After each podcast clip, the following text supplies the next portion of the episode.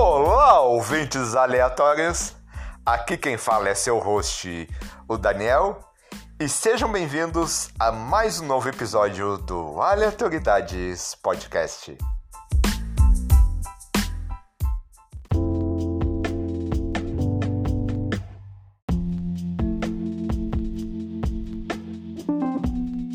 Hoje retornamos aos episódios de política. Na verdade, é política e sobre essa pandemia também.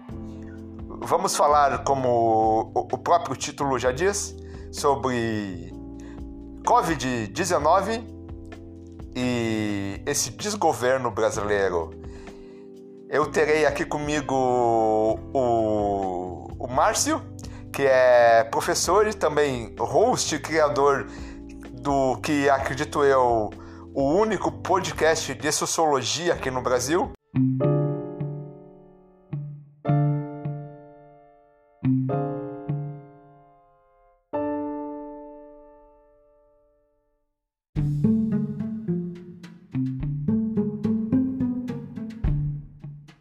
Olá, ouvintes aleatórios. Aqui estou novamente com o Márcio do o fundador e host e criador do Imaginário Sociológico, que é um novo podcast, e acabamos de descobrir que ele é o pioneiro, é o único, ao menos aqui no país, né, Márcio? Bom, eu vou deixar você se é. apresentar.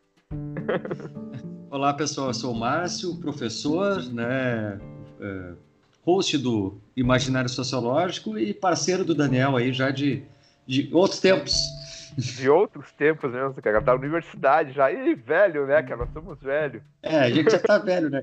Eu só não tenho cabelo branco ainda por genética, mas era pra ter. Pois, pois é, cara, eu já tenho, eu já tenho. E pior, cara, o meu pai, ele, ele só foi ficar com cabelo branco com 70 anos, cara. Ô, genética boa, hein? É, eu, eu, é que o meu cabelo tem um problema, ele cai antes de ficar branco, né? Ah, a, a, a, calvície é mais rápida que o, que o, que o cio branco. é foda. O meu já, cara, eu, eu na filosofia ali, na UFCM, velho, eu já comecei a ficar de cabelo branco, cara. Ali já, cara. Agora já tomou, né? Mas é charme, né, cara? Esse é charme. É charme, é charme. Então, estamos aqui para falar sobre um pouquinho sobre política sobre. Estamos falando. Bom, olha, vamos datar esse episódio mesmo, que é o é. dia. A sexta-feira, 24 de abril. Pois é, hoje a gente teve a denúncia, né? A gente pode botar desse, dessa forma, né? Que a saída do, do Sérgio Moro do ministério foi basicamente uma denúncia, né? Ele não simplesmente saiu, ele saiu atirando, né? E, e uma como é que a gente classifica a fala do Bolsonaro, né? Que é a, coletiva, eu diria lisérgica, né? Porque aquilo foi um, um, uma fala um tanto quanto confusa, né? Que a gente teve às cinco da tarde, de uma tentativa de justificativa do, de por que, que ele tinha saído, que no fim ele, a gente vai conversar, mas é, ele se complicou mais, né? Complicou mais. Uh, bom, olha, claramente esse presidente ele não tem uma capacidade, cara, ali, cognitiva, se tu for olhar, cara, ele, ele não sabe se expressar. Bah, chegou a ver a live, a live dele, a live não, o pronunciamento, bah, pra tu ver, o Bolsonaro tá tão acostumado a fazer live que agora ele aparece o pronunciamento, o, o, o pronunciamento na TV, eu chamo de live, porque o cara raramente vai para a TV. É, ele aparece. Ele... É, exato, a, a, fala dele, né, o meio de comunicação que ele usa é o YouTube. Ele tem um canal, né, que ele, que ele mantém e faz lives, literalmente, né? Ele, ele nesse aspecto a gente tem que tem que uh, dar o mérito a ele, a equipe dele, que ele foi o cara que melhor usou e articulou a internet dentre todos os candidatos na história do Brasil, né? Ele foi o que fez isso com, com ma maestria, né? E justamente ele conseguiu fugir da imprensa oficial e, e usar isso para construir o discurso que ele queria, né? Sim, exatamente. Bah, o do YouTube eu não sabia, cara. Eu geralmente acompanho pelo Twitter. Não, ele tem um canal dele, no... Né, ele tem um canal próprio no YouTube que ele faz lives semanais, acho que às quintas-feiras, uma coisa assim. Tem um dia da semana que ele faz live. E fora o Twitter, né? Que, ele, que é bastante ativo dele, né? Sim, é muito ativo. Ele faz uma live diária ali no Twitter, cara, uns 20 minutos, meia hora, para uhum. falar com com os bolsominions, ah, foda-se, né? Vamos chamar de bolsominion, cara. Eu cheguei ao meu limite essa semana, cara. Eu cheguei e escolhi meu lado, então se tiver algum ouvinte bolsominion, lamento, mas eu não preciso de você aqui. Até porque eu não ganho dinheiro com podcast, né, cara? Eu não ganho dinheiro com é, podcast. Isso aqui, é, isso aqui é muito mais diversão do que... Eh, financeiramente, isso aqui não dá dinheiro, né? É, é a nossa... É, não, é hobby, né, cara? É um hobby, exato. É, é um hobby e até uma válvula de escape, né, cara? Eu exato. acredito nisso. Bastante. Então, ali, recapitulando, cara, o Bolsonaro, ele. Bom, como todo mundo. Ou se você não é do Brasil, ou, ou se tá em Marte, ou se é do Brasil e tá em Marte, em algum local, ele, ele tá jogando contra o povo não só econom, economicamente, mas questão em questão criminosa mesmo, tratando essa pandemia como uma uma gripe, né, que que, que é. até pode matar, segundo ele, mas tem que morrer, né? Fazer o quê? O brasileiro vai morrer? Vai, mas a economia não pode parar, cara. Ah, mais ou menos foi essa a fala dele. E... É, é, exatamente. É, um, é uma. Colocar a vida humana num, é, é, é uma ideia absolutamente bizarra, né? De como se a economia não dependesse de humanos, né? Eu não sei em que mundo ele vive, né? Mas até onde eu saiba, né? Quando a gente estuda economia na universidade, né? Ou vai vivenciar na prática, eu nunca vi entrar um fantasma numa loja e comprar um produto. Eu não sei se isso pode existir, né? Tem a, tem a parte de contos sobrenaturais aí, né? No, no podcast, talvez tenha algum, né? Que algum fantasma é, é, consumidor ou coisa do gênero, mas em geral são humanos vivos que consomem. Então, quando as pessoas que estão vivas começam a morrer, a economia vai junto, né? Sim. É, é, Sim, é, legal. É, realmente, cara, a, a, economia vai porque o, o, o vivo é o que produz consome, então, ali, sem a pessoa, quem é que vai produzir e quem é que vai comprar, né? É uma, é uma roda, né, velho? Enquanto é complicado. E a, a lei ali da notícia do Moro, ele saiu hoje. Hum, também hoje saiu a notícia que a, que a, que a Organização Mundial de Saúde a, tirou o Brasil dos seus planos, né? Do, da sua agenda, né? O Bolsonaro ele conseguiu expulsar a OMS, né, cara? Mas... É, a gente não segue, né, o que a OMS pede, né? A gente não, uh, enfim, as pessoas, né, no dia de hoje deve ter, ter os dados, né? Não sei quanto que tá os dados de mortes e tudo mais, mas uh, acho que é 200 e cacetada, né? Deixa eu dar uma olhadinha rápida aqui mas a gente, os, mesmo esses dados de, de quantas pessoas morreram, dados de quantas estão infectadas, é absolutamente subnotificado, né? Exatamente hoje, nesse momento, a gente tem 3.670 mortes. Eh, de ontem para hoje aumentou 340. Mas mesmo esse dado, imagina, a gente perdeu 340 vidas em 24 horas. Parece muito, né? Só que esse número é subnotificado, porque a gente não tem teste para fazer em todo mundo. Então, por exemplo, em Manaus, que tem uma taxa de morte de, de 30, 40 pessoas por dia, que é oficial de, por coronavírus, é, a, a taxa de mortes de pessoas aumentou em quatro vezes. Não é esses 30, 40, está morrendo, sei lá, 100, 200 pessoas por dia uh, lá e não estão sendo notificadas, porque não tem teste para todo mundo, né?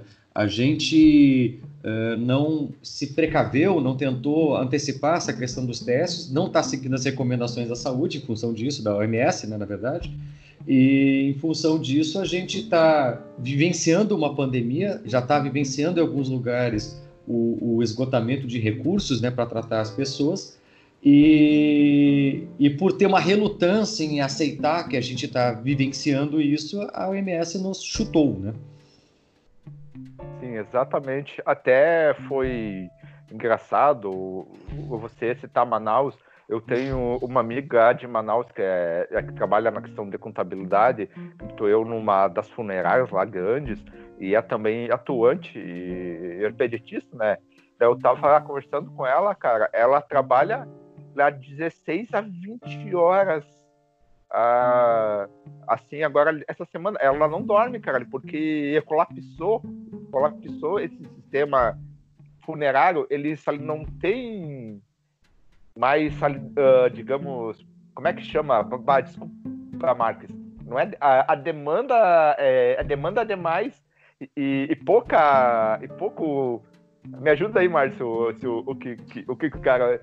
Agora fugiu a palavra, cara. A demanda é, é demais e eles ali não estão dando conta. O, o, produto tá em falta, né? Que é no caso. Assim, o produto escasso, né? É, é, é muito, é. muita demanda para pouco produto, né? É, para pouco. É para pouco caixão, para pouca cova, não tem, cara.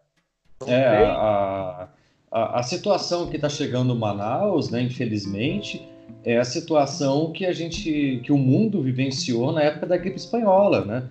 Que é aquela situação em que tu abre as covas e atira as pessoas dentro e fecha, né? Não bota em caixão, não bota em nada, porque é muita gente morrendo e quando fechar aquela cova, né, com patrola, né, que era assim que faziam lá, já tem mais gente morrendo para botar na outra cova que estão abrindo, né?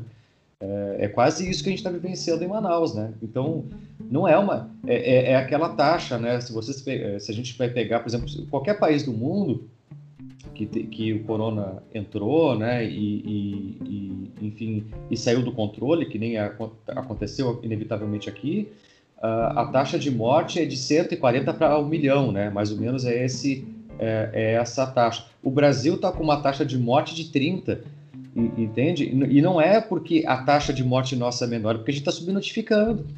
Né? É, é, maquiando os dados, né? não é maquiando os dados, a gente não, não tem capacidade. E, e, vejam, a gente está tão uh, ferrado do ponto de vista prático que a gente não tem capacidade técnica para notificar de forma adequada a, a, a, e mostrar a realidade que a gente está vivendo.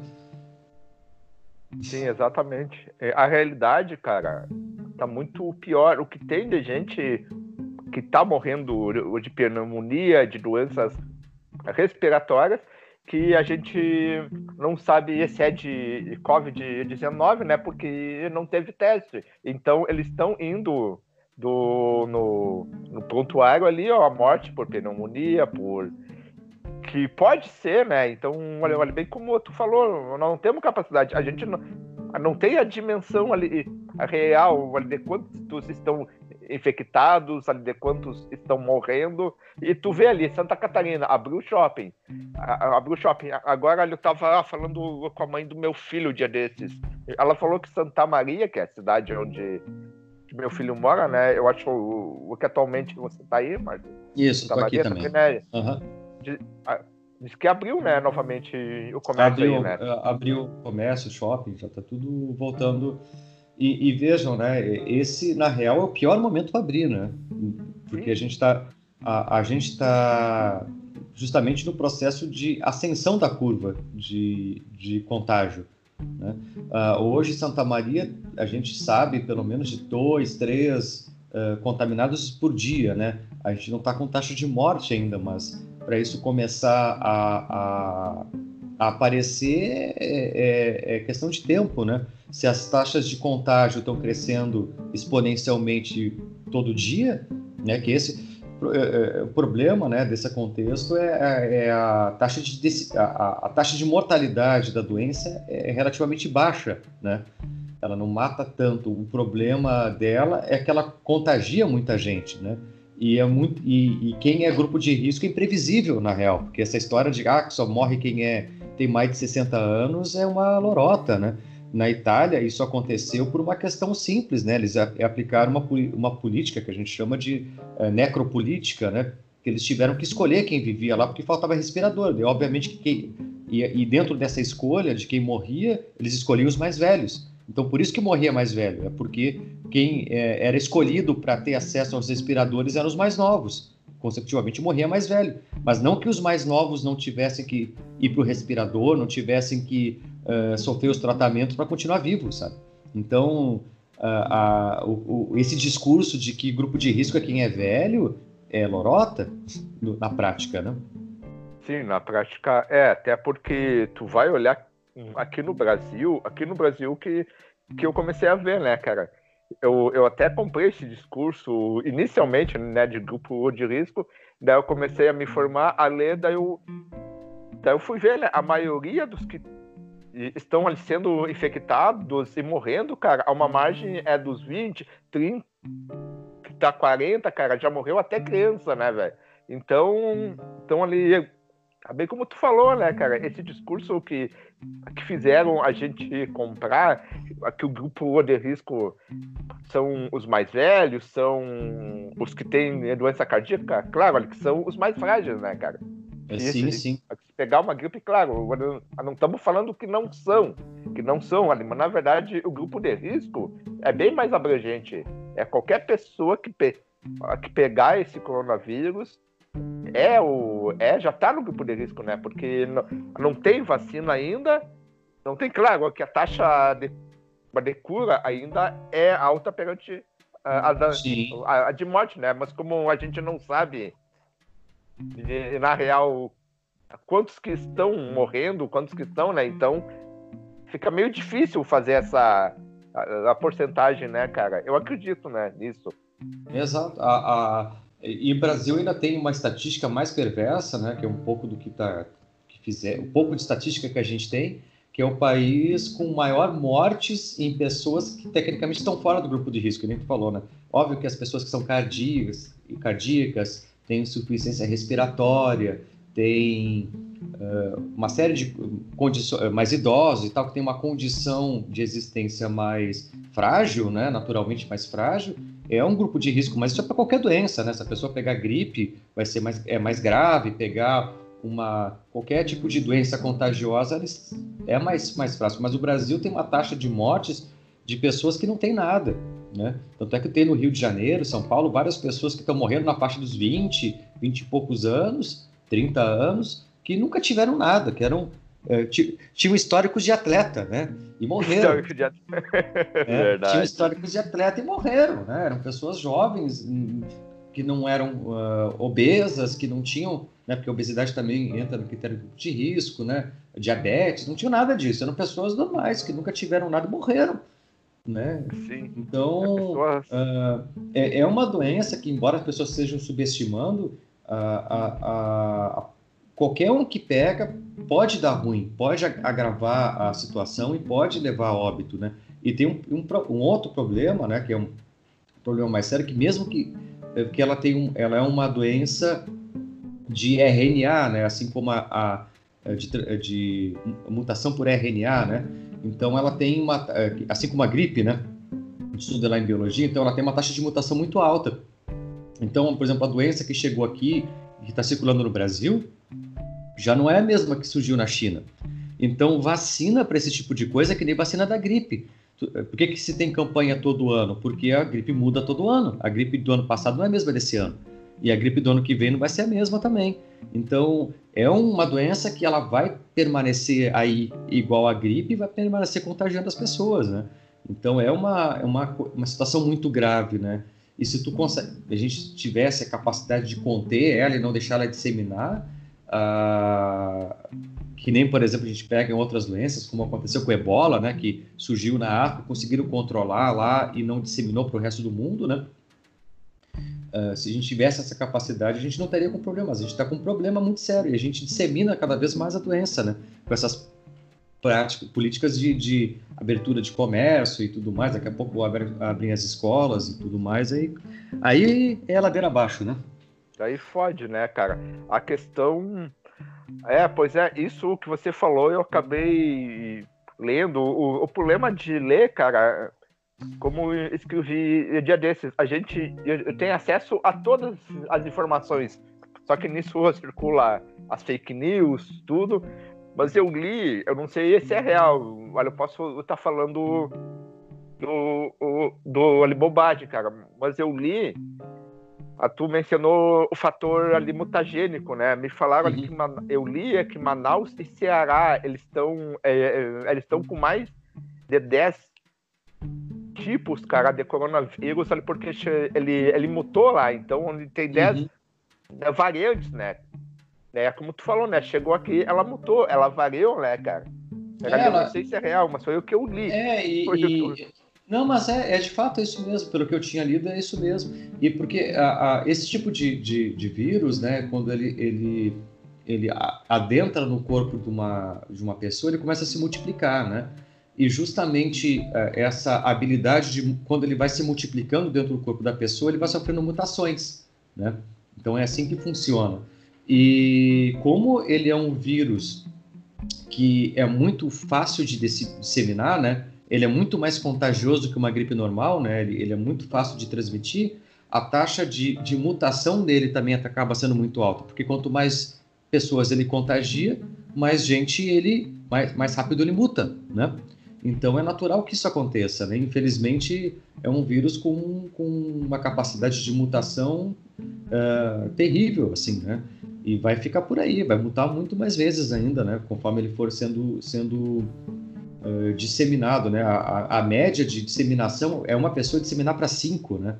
Então é um treco absurdo de, de contaminação. Imagina, é, é, uma progressão exponencial de cinco. Então é um treco. Sim, brother. Sim, eu, eu, eu falei ali com, com um vizinho, um senhor de idade, ele falou, cara, assim, ó, eu não sei. Esse, essa quarentena deveriam ali ter feito agora. Resolveram ali fazer no calor e, e, vão abrir tudo. Agora que tá chegando o maldito inverno. Agora que vai foder tudo.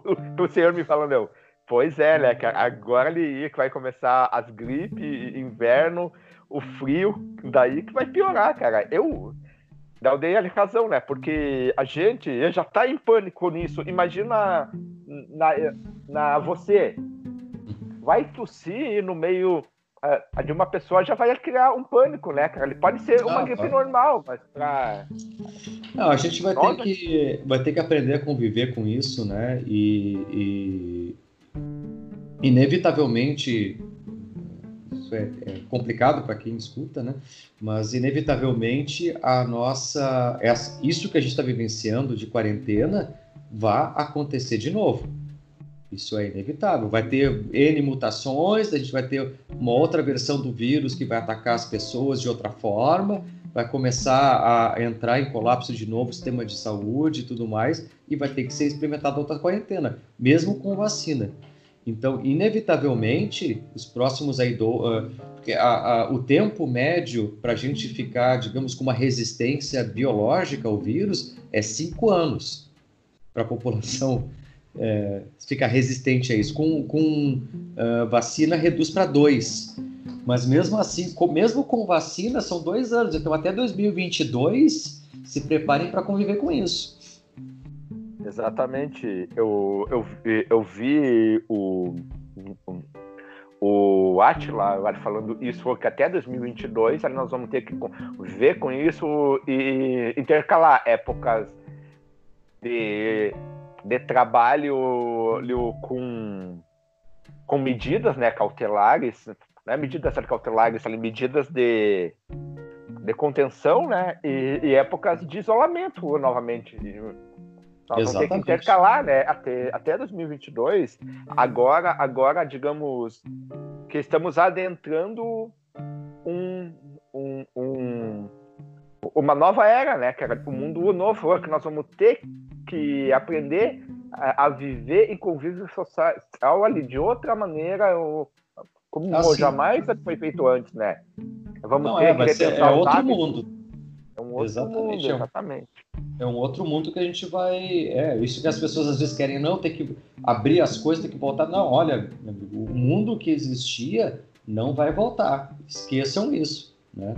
A, a forma de vida que a gente tinha lá em janeiro, fevereiro, até início de março, esse mundo não existe mais.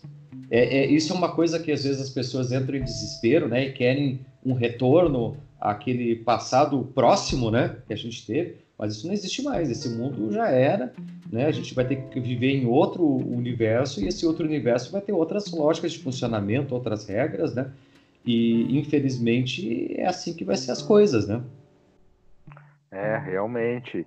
E sinceramente, cara, eu como pessoa, eu vejo eu vejo isso funcionar só se o povo mesmo se unir, né? Nós sermos né, mais humanos, né? Assim, o que eu digo, a gente aprender a, a, o, o, real sentido de coletividade, né? Que eu acho que, que, que não é tão ali, tópico, cara, ali, a tu pensar em se cuidar e cuidar do próximo. Porque é assim, ali, se fulano pegar, cara, ali, tu pega, tua família pega, daí Daí vai indo, né, cara? É um dominó, cara. Ali, e se tu não aprender a se cuidar e o outro se cuidar, e é todo mundo do se cuidar e se ajudar, cara, é só vai ladeira abaixo, né, cara? Nós vamos ter que aprender na marra a ser humano, demasiadamente humano, né, como diria Nietzsche, ou senão, cara, ele continuar nessa a desumanidade, né? Agora que eu tô vendo ultimamente que tá me enchendo o saco. Eu não sei, tu é mais equilibrado que que eu nesse sentido, cara. Eu cheguei ao, ao, ao ponto de eu, de eu tanta besteira, cara, de eu ver, de ler, cara, daí isso. Eu... Não, história, né? é, é, é natural a gente, a gente estourar, né? E, e o contexto que a gente vive está muito complicado, né? Porque a gente está. Eu, eu, diria que a gente está num momento de, vou usar um termo meio forte, de imbecilização coletiva, né?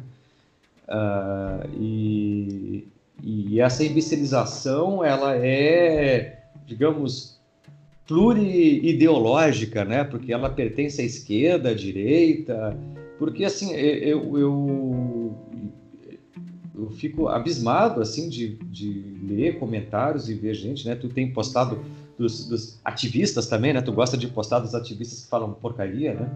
Ah, tá foda. E, e, a gente lê tanta bobagem, tanta coisa que tu vê que a pessoa é, é, é aquela, aquele, como é que eu, digamos assim, aquela postura de lacração pela lacração, né? De eu querer mostrar como eu sou cult, né? Como eu sou descolado, como eu sou preocupado com isso, ou ao contrário, né? Como eu sou uh, forte, intolerante e tudo mais. Só que é isso por isso, né? É, é uma é uma defesa de, posturas, de posicionamento sem conteúdo algum. A pessoa não tem a mínima ideia, de fato, das consequências daquilo que ela está falando, né? E se a gente vai pegar o nosso excelentíssimo presidente, né? Que é um pouco do que a gente está discutindo, ele é o exemplo máximo disso, né? Ele não tem a mínima ideia das implicações jurídicas e morais éticas e de nenhuma ordem do, daquilo que ele está falando. Porque Exatamente. se ele tivesse o mínimo de bom senso, mesmo que ele, que ele literalmente acredita, eh, acreditasse naquilo que ele fala, né, mesmo que ele é, tivesse aquelas opiniões, ele não expressaria aquilo publicamente. Né, porque ele comete crime atrás de crime, né? Pelas palavras que ele, que ele, que ele diz.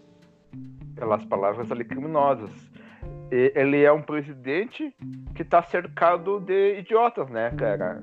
O, o, o que nós começamos, o que era para ser original, o, o, originalmente, ia falar originariamente, nossa, uh, uh, uh, esse podcast era para nós falar sobre esse governo, sobre a saída do Moro, porque eh, eh, esse governo ele começou a desabar uh, uh, as pessoas com ali, o mínimo de sensatez já estão saindo do o que está ficando. O cara ele é só maluco. é, é, a é palavra, porque... mas é só maluco nesse governo, é, cara. Porque a gente tem que pegar um quadro, né? E, e realmente a crise, assim, a gente vai pegar do ponto de vista assim prático a crise começou quando ele foi eleito né tem que ser bem honesto né a, a, logo em seguida quando depois logo depois durante a campanha que ele fez que foi uma coisa complicada e após a eleição ele não deu indícios nenhum de que era uma pessoa preparada, tá? Mas até aí, ok, né? O fato da gente não concordar com ele não é um problema, né? Enfim, é, é, é, uma democracia, as pessoas elegeram, tá. Aí a gente começa a ter a primeira crise com o Mandetta, né? Que é interessante falar do coronavírus porque o Mandetta, que primeiro, o Mandetta não é, a gente não pode tratar ele como se ele tivesse sido um herói, né? Isso é uma ingenuidade. O Mandetta ele ocupou a função do Ministério da Saúde com um plano de, de governo muito claro, que, que é o grupo empresarial a qual ele pertence, que é dos, do, do, dos, do, das empresas que trabalham com a saúde privada, né? dos planos de saúde e tudo mais, que é o plano que ele representa. Né? Ele, foi, ele foi colocado naquele cargo por, causa, por conta disso. Né? O Mandetta ele, ele é acionista em alguns grupos de, de de plano de saúde, ele atuou pra, justamente para diminuir a atuação do Estado no SUS e aumentar a atuação dos planos de saúde. Ele foi colocado lá para isso. Né? No meio do caminho surge a pandemia. Né? E aí, como ele é médico, né? ele é formado em medicina, e, e, e, enfim, tem questões informativas e tudo mais, e, e, querendo ou não, ele representa a classe médica, né? Para ele não se queimar, ele seguiu aquilo que é o mais lógico e óbvio, que é as recomendações da OMS, né? Só que nesse processo de seguir as recomendações da, da OMS começa a primeira crise, que é ele falar uma coisa e o Bolsonaro falar outra, né? Aí a gente já tem o primeiro problema político grave, né, que é o Bolsonaro deslegitimar toda a fala do ministro da Saúde. O ministro da Saúde dá uma, dá uma coletiva hoje explicando o que, que, tinha sido feito, como é que está sendo feito, dando orientações para a população e tudo mais, e o Bolsonaro mandando todo mundo ir para a rua e trabalhar. Né? Não funciona. Né? E, e essa briga de, de, de, essa briga de forças, né, do Mandetta falando uma coisa, o Bolsonaro falando outra, chegou um ponto que o Mandetta né, eh, pediu para sair, né, foi, foi tirado né, do, do, do, cargo né, e saiu. Ok. Né? Temos essa primeira crise política. Né? Semana, isso semana passada, né? Semana passada, exatamente. Exatamente. Não vou falar assim, ah, parece que foi não. Foi semana, tudo isso semana passada, né? A gente faz, faz uns 20 dias que esse governo tem crise, né? Aí, não, não satisfeito em ter a primeira crise da saúde, que, que convenhamos, é um absurdo, né? Arrancar o ministro da Saúde, que estava fazendo um trabalho razoável, não posso dizer que é um trabalho excelente, mas é um trabalho razoável, pelo menos dentro do que é esperado do, do, do ministro da Saúde, nesse contexto.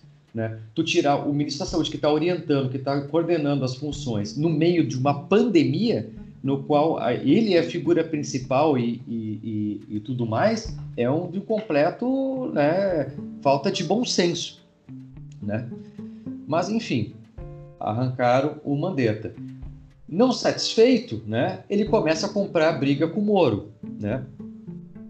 E aí o cara me exonera o braço direito do Moro às quatro da manhã, né? Sem a, a, a chancela do Moro, né? Só que tem um detalhe, aí começamos na, nas implicações daquilo que ele fez através de um crime, né? Porque para ele exonerar aquela figura daquele posto, né, que era primeiro secretário, acho do, do, do, do Ministério da, eu não, eu não, lembro que qual era o cargo específico do cara, né, que era o que era o estopim da crise com o Moro, né? Mas para exoneração de alguém da pasta, isso só é possível com a assinatura do ministro. Se o Moro não sabia, consecutivamente ele não assinou. Só que se aquilo saiu no diário oficial, no mínimo a assinatura dele foi falsificada. Sim, exatamente. Aí, aí temos o primeiro crime, né? A, a, exoneração é o primeiro crime, assim, consumado, né? Que a gente tem aí. Aí depois só vai ladeira abaixo, né? A denúncia do Moro tem de, de utilização do, do, do utilização do Ministério da Justiça para que ele é, faça captação de informações né, para proteção dele, da família e tudo mais. Né?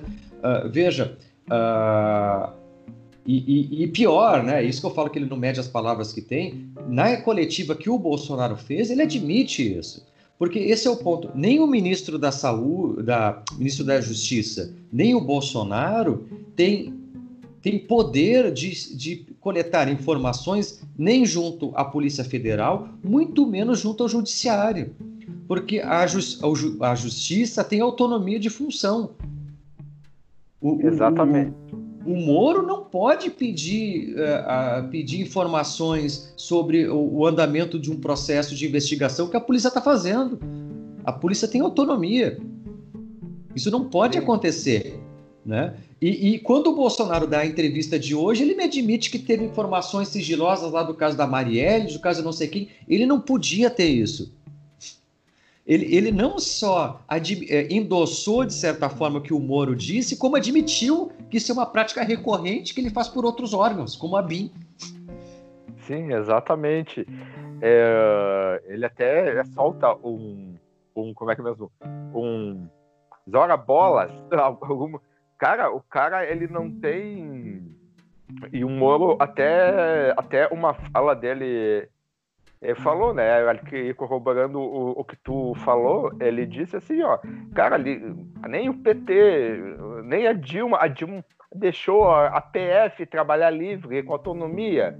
E, e, e, o presidente, ele quer que a PF trabalhe para ele, a favor dele, para a família dele entendeu? É, não é, não é assim. A, a, Polícia Federal ela tem que ter autonomia. Ela, ela, esse é o ponto. Ninguém é, é, as pessoas. É, isso é uma coisa que não tem. O Bolsonaro não tem clareza nenhuma. O Bolsonaro ele ele está se colocando no poder como um ditador, né? esse é o ponto, né? Ele tem a ele, ele tem a mentalidade de um ditador dentro de uma democracia, né? Por isso que a, a, acaba ocorrendo todos esses conflitos, mas ele tem mentalidade de ditador as, o, o governo não serve a ele e a nenhum presidente. O presidente ele tem a função do executivo. E, e, e, no Brasil, que tem um pouco de muita interferência do executivo, do judiciário, né, através da escolha dos ministérios, e no legislativo, que às vezes uh, faz alguns acordos, né, tem a questão da, da, dos loteamentos de ministérios e tudo mais, que acaba tendo influências do legislativo. Mas, do ponto de vista prático, o executivo ele tem que ter autonomia. A gente vai voltar lá no Montesquieu e tudo mais, né? Os três poderes eles são autônomos, né? Um fiscaliza o outro justamente para nenhum poder se sobressair demais em relação aos outros e virar numa ditadura de um, de um desses poderes, né? Porque é, e no, na prática o que o Bolsonaro uh, uh, coloca com as palavras e com as atitudes dele é querer fazer com que tanto o judiciário, né, e toda a estrutura judiciária, incluindo a polícia, quanto o legislativo trabalhem para ele. Mas isso nunca vai acontecer. E não é, vai acontecer porque é o Bolsonaro, podia ser o Lula, podia ser. Não vai acontecer porque isso não, não, não, não deve acontecer numa democracia. Né? Se, gente, se isso acontecer numa democracia e os, o, o, o, os outros dois poderes, né, o judiciário e o legislativo, se dobrarem ao presidente o tempo inteiro, a gente vive numa ditadura. Exatamente. Exatamente.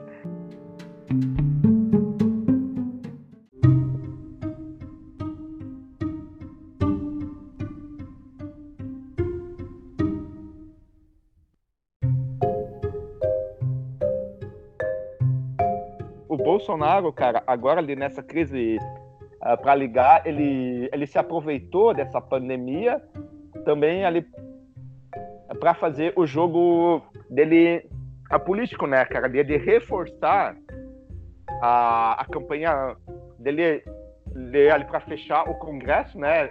Tu viu? Eu não sei ali se tu acompanha o Twitter, isso. Ah, eu vi, tu, sim, eu vi, eu vi a, aquele vídeo dele falando e tudo mais, né? Eu sou a Constituição.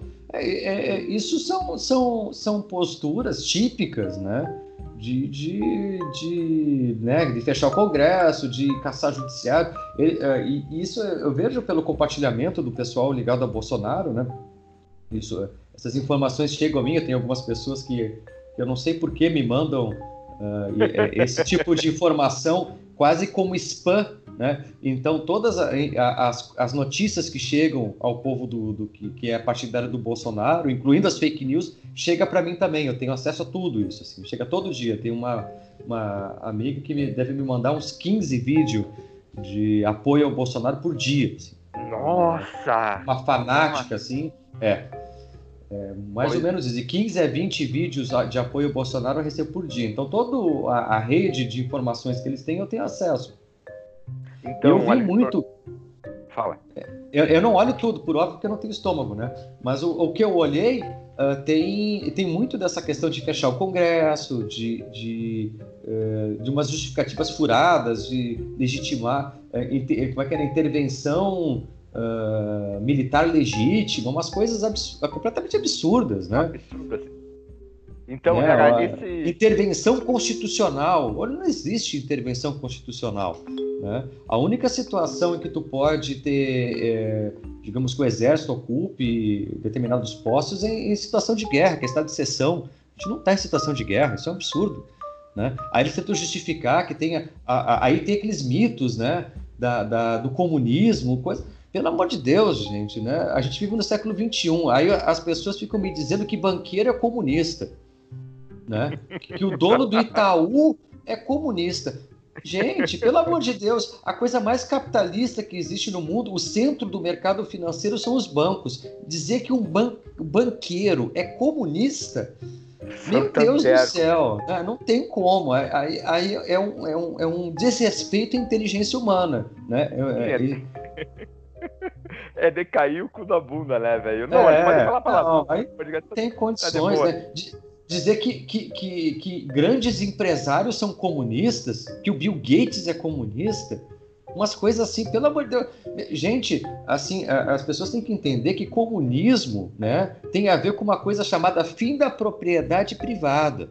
Tá? Assim como o socialismo, não existe propriedade privada. Ou seja, qualquer pessoa que tenha uma grande empresa, ela acumula capital, senão ele não ia ser rico. Qualquer pessoa que tem dinheiro, que é rica, ela acumulou capital. A última coisa que essa pessoa quer é distribuir o dinheiro que ela tem. Eu garanto para vocês que ninguém que é rico quer ficar pobre. E aliás, ali tu falou no Bill Gates, o Bill Gates é um, é um grande comunista e, e, criador do coronavírus, do Covid-19, segundo os bolsominions. Não, Foi isso ele... é um absurdo. Não, assim, ó, o Bill Gates, ele, é, é, o que a gente tem hoje, né, dentro dessa classe empresarial, e ele se inclui, que é o, que desde a época, na verdade, do, do Rockefeller e tudo mais, né, é, que são os, os multimilionários filantropos, né? E são Sim. as pessoas que pegam parte do dinheiro lá, sei lá, por crise da consciência. O Rockefeller, na verdade, ele tinha uma disputa né, com o Carnegie, que eles ficaram tão ricos, tão ricos, que não tinha mais do que gastar dinheiro, né? Uh, o, o, Rockefeller, por exemplo, se a gente fosse converter o dinheiro que ele tinha uh, que para o que seria hoje, né, vendo os juros e tudo mais, ele teria coisa como um trilhão de dólares, né? É muito dinheiro. Ele seria o cara mais rico do mundo, assim, disparado, né? Disparado, sim, exatamente. É, o cara tinha muito dinheiro. E o Carnegie, que era o outro cara do, do, do aço, também era rico, tanto quanto o, o, o Rockefeller, né? E, e, daí, como eles tinham tanto dinheiro que não tinha onde enfiar mais dinheiro, né? Porque tipo, mesmo que eles eh, que tentassem ficar pobre não ia ter como, porque era muito dinheiro, eles começaram a fazer uma disputa para ver quem era mais filantropo, né?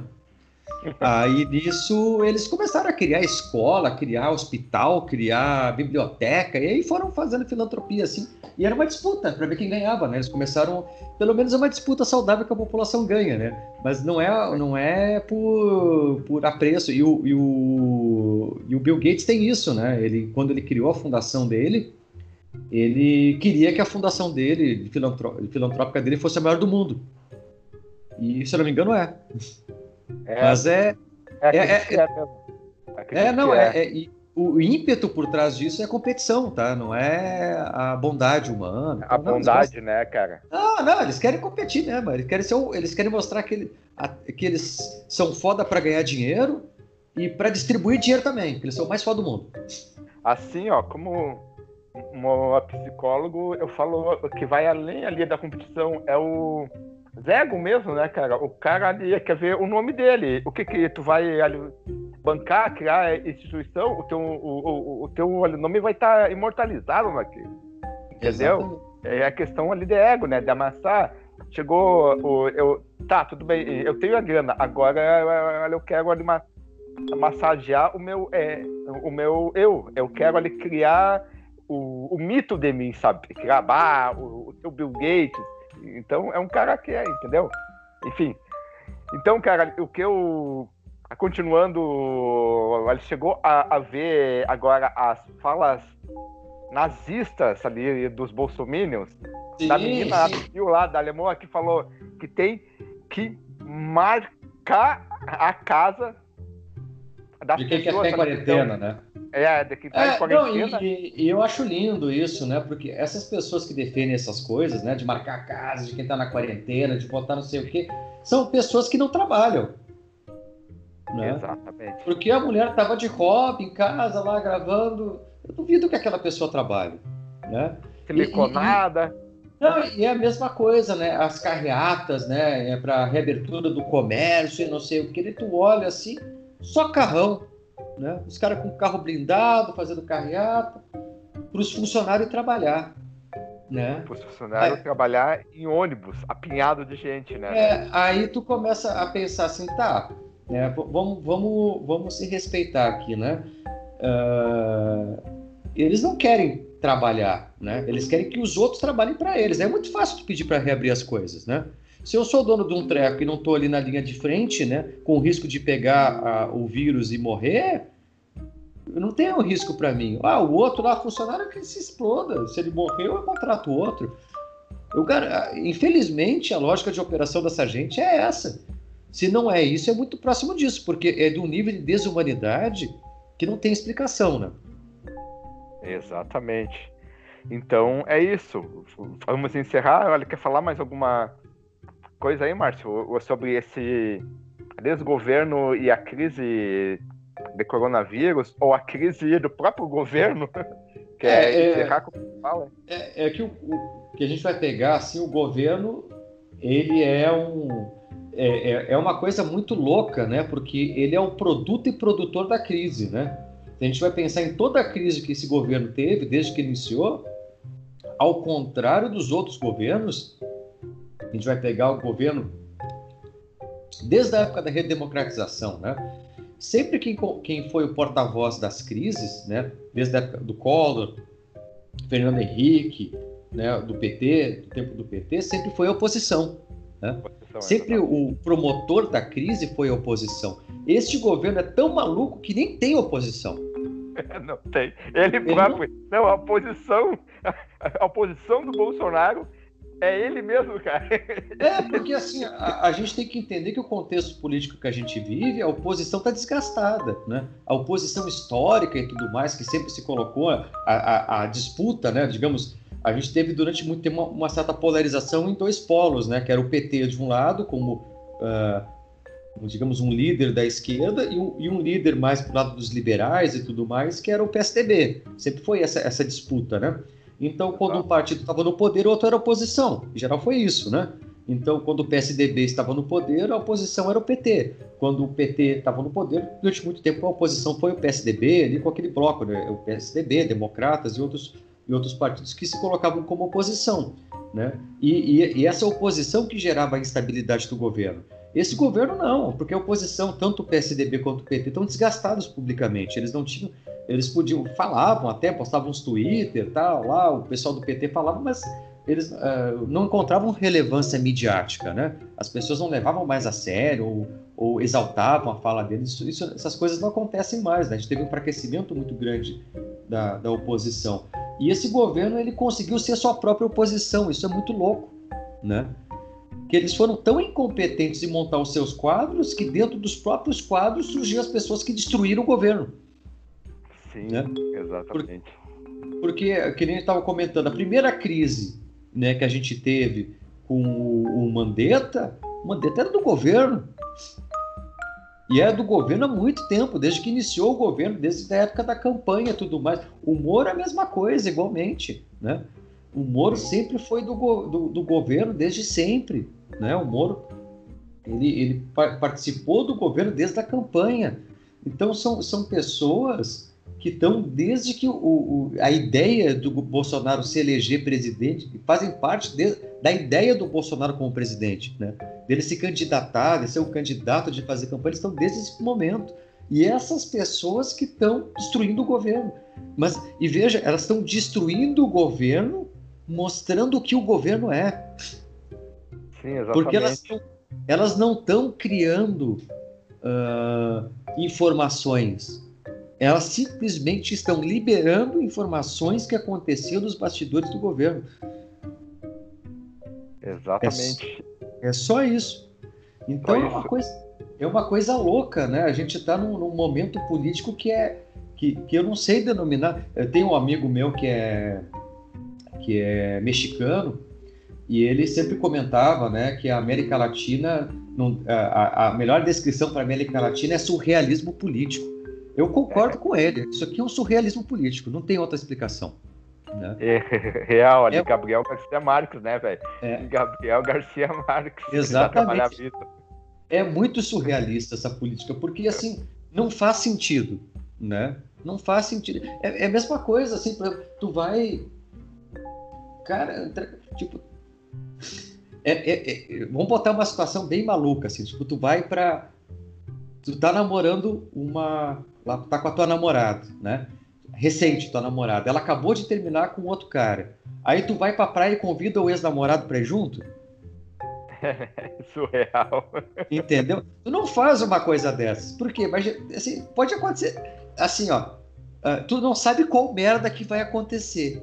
Mas vai dar merda né? Vai dar merda. Sabe que vai certeza. dar merda. Alguém vai brigar, tem, alguma merda vai dar, entendeu? Tu, sabe, tu não sabe qual é. Sei lá, se eles podem ter uma recaída e voltar e tu virar corno no, meio do caminho, ou eles começarem a brigar e, e, e se espancar, entendeu? Alguma merda vai dar. Ah, inevitavelmente. A merda vai dar. Isso, exatamente, inevitável. É. É inevitável. E é isso que a gente vê no governo. Eles chamaram pessoas para dentro do governo, chamaram uma, tentaram eles, eles tentaram usar uma articulação, uh, uh, no fundo teve uma lógica de operação para chamar as pessoas, que é uma lógica técnica, né? uma lógica, digamos assim, para tentar construir uma imagem pública do governo do Bolsonaro positiva. Né? Então trouxeram o Moro, né, que era uma figura. Inclusive o Moro foi um dos grandes responsáveis pela eleição do Bolsonaro, né? por causa da Lava Jato e tudo mais. Ele, ele teve um peso muito grande na eleição dele e chamou é o Moro, chamou outras o, o próprio Mandetta é um cara, é um cara uh, importante. O Mandetta conseguiu votos de muito médico para dentro do, do, governo do Bolsonaro e, consecutivamente, uh, influenciou outros segmentos né, através da, da, da, classe médica. Então, teve muitas pessoas que, que uh, foram importantes para a construção de uma imagem de, mínima de sobriedade para o Bolsonaro a despeito das coisas, das barbaridades que ele dizia, né? E só que o Bolsonaro não sabe ficar quieto, né? A moral da história é essa. Né? É isso. Ele, ele, fala bobagem o tempo inteiro, né? Ataca o tempo inteiro e acha que as pessoas têm que ser subordinadas a ele de qualquer jeito, né? Ele, a, a, capacidade de, de negociação e interlocução dele é nula. Exatamente. Uh, a minha aposta, cara, é que até a semana que vem o Paulo Guedes ele pede para sair, velho. Eu, ah, o, eu, eu, eu, acho inevitável, tá? E aí tem várias questões. E uma delas é a seguinte, ó. A, a classe empresarial abandonou o barco. A classe empresarial abandonou o barco. Porque assim, tem outras tem várias questões. E uma delas é a seguinte. Uh, a política do Guedes, a gente tem que ser honesto. A política do Guedes é uma política velha. Tá? Exato. Tá? A política do, do, dos Chicago Boys e tananã tentou ser implementada em vários lugares do mundo. Aí eu pergunto, em qual deu certo? A resposta é nenhum. Nenhum lugar do mundo a política, uh, esse modelo de liberalismo econômico do Guedes funcionou, em lugar nenhum do mundo. Né? Sim. A gente, o exemplo maior na América Latina foi o Chile, que está em revolta social lá violenta porque as pessoas têm que escolher entre lavar roupa e tomar água, porque privatizaram a água. Um treco assim. Então, não funciona. Assim, não é que uh, perspectiva, às vezes, um pouco mais liberal, de desoneração do Estado, de, do Estado abdicar de alguns, de alguns serviços, de algumas coisas, não seja boa. Mas isso de forma irrestrita não funciona. Privatizar tudo não funciona. Estatizar tudo também não funciona. Isso é uma coisa. E, e, e, às vezes o que é estatizado hoje tem que ser privatizado amanhã. As coisas variam no tempo e no espaço. Essa lógica de tudo ou nada não, não funciona. E essa política do Guedes é uma lógica de tudo ou nada ainda. É uma lógica lá da escola de Chicago e tudo mais, que é o mais. Que, inevitavelmente, se a gente vai estudar história, é a política econômica que desencadeia a crise de 29. A, a, a, esse é, liberalismo irrestrito, com baixo controle do, do, do, mercado financeiro, o que levou à crise 29, porque ela aumenta a possibilidade de atuação do mercado especulativo e quebrou as bolsas de valores. Né? Então, é uma política complicada. E em momentos de pandemia, ela é mais complicada ainda, porque nesse momento tu não. Tu, desde quando o empresariado vai abdicar do seu lucro, que já vai ser pequeno numa, num, num momento de crise, para sustentar o resto da população? Porque isso não existe, a probabilidade disso não existe. Se o Estado não atuar, ninguém vai atuar. É simples. Né? Exatamente. É simples. Então, no momento de crise, o que pode fazer a economia voltar a funcionar, nesse momento de crise, né, que, é um, que é um momento uh, sui generis na história da humanidade, né, que é o um momento de, de, de enfim, da pandemia e tudo mais, é o um momento em que o, quem pode alavancar a situação econômica é o Estado. Ou seja, a política do Guedes não serve para nada neste momento que a gente está. Talvez em outro pode, poder servir, aí eu já não sei, mas nesse não funciona. Né? E não é só, só. E as pessoas estão vendo que não funciona. Entendeu? Essa é a história. É, e, e, no fundo, tudo, toda a, a, a política que ele fez, né? De, de, flexibilização trabalhista e tudo mais, vai levar as pessoas à miséria inevitavelmente, se a gente não começar a implementar alguma coisa como renda mínima e tudo mais, vai ter gente morrendo de fome. É simples. Vai ter gente morrendo de fome, exatamente. Bah, Márcio, falou bem, obrigado. Eu acho que fechou muito bem. E, e, e você quer fazer um, um jabá do teu. Ah, do, do uh, meu podcast? podcast? podcast? Daí depois eu vou colocar o, ele no link, né? Também uhum. ali tu me passa o link certo dele, né, para mim ali colocar no, no post. Não, né? beleza, passe. Uh, então, eu tenho o imaginário sociológico, né, que acabei de descobrir que é o do, talvez o único, né, de sociologia que tem no país, hein? Ah, com certeza é o único, cara, porque pode pesquisar Sério mesmo, com certeza é o único, sério mesmo. Tá, fala e, e a ideia dele, né, a proposta que eu tenho um pouco. É, essa aqui é uma, é uma, é uma proposta mais informal da gente papear, né? E aquela é um pouco mais uh, formal de ter alguns convidados, né? Que, que tragam alguns temas de alguns trabalhos acadêmicos, coisas que eles estão pesquisando, discutindo, né?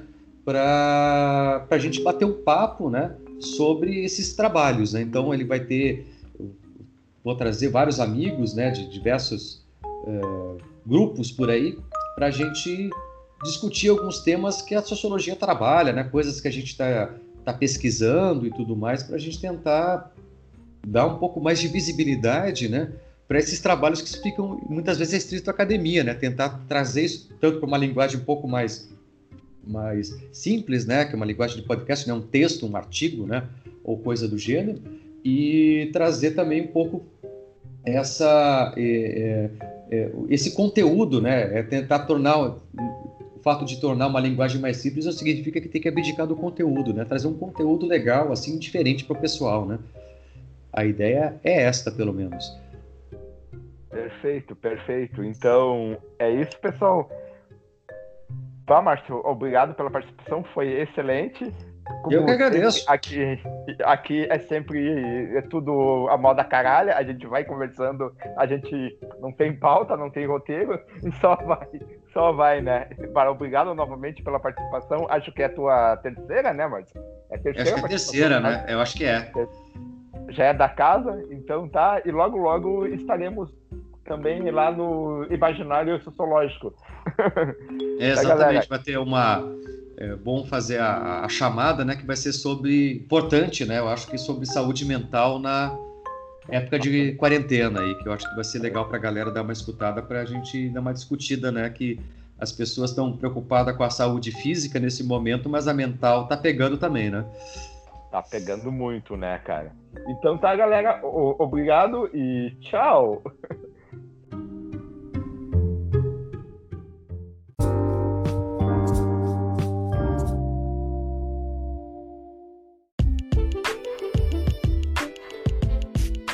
Obrigado por nos ouvirem até agora. E para quem quiser nos seguir, nós temos as seguintes redes sociais que estarão na descrição desse episódio. No Twitter nós somos o arroba AleatórioCast.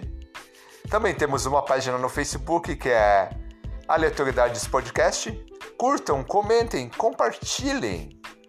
Também temos agora o Instagram, que é o arroba Podcast. Para quem quiser me seguir, também tenho o perfil no Twitter, arroba Daniel Everson. Repetindo, arroba Daniel, o tracinho embaixo, aquele travessãozinho que vai embaixo, sabe? Praticamente no chão. Everson, Daniel Everson. E por favor, espalhe esse podcast para amigos, inimigos, família, amantes, namorados, namoradas ETs, aliens, fantasmas, a qualquer pessoa. Ajude esse podcast a crescer. E siga ele na sua plataforma de podcast preferida, seja ele Spotify, Google Podcasts, Apple Podcasts, Castbox, Anchor e por aí vai, ok? Então é isso, pessoal. Tchau!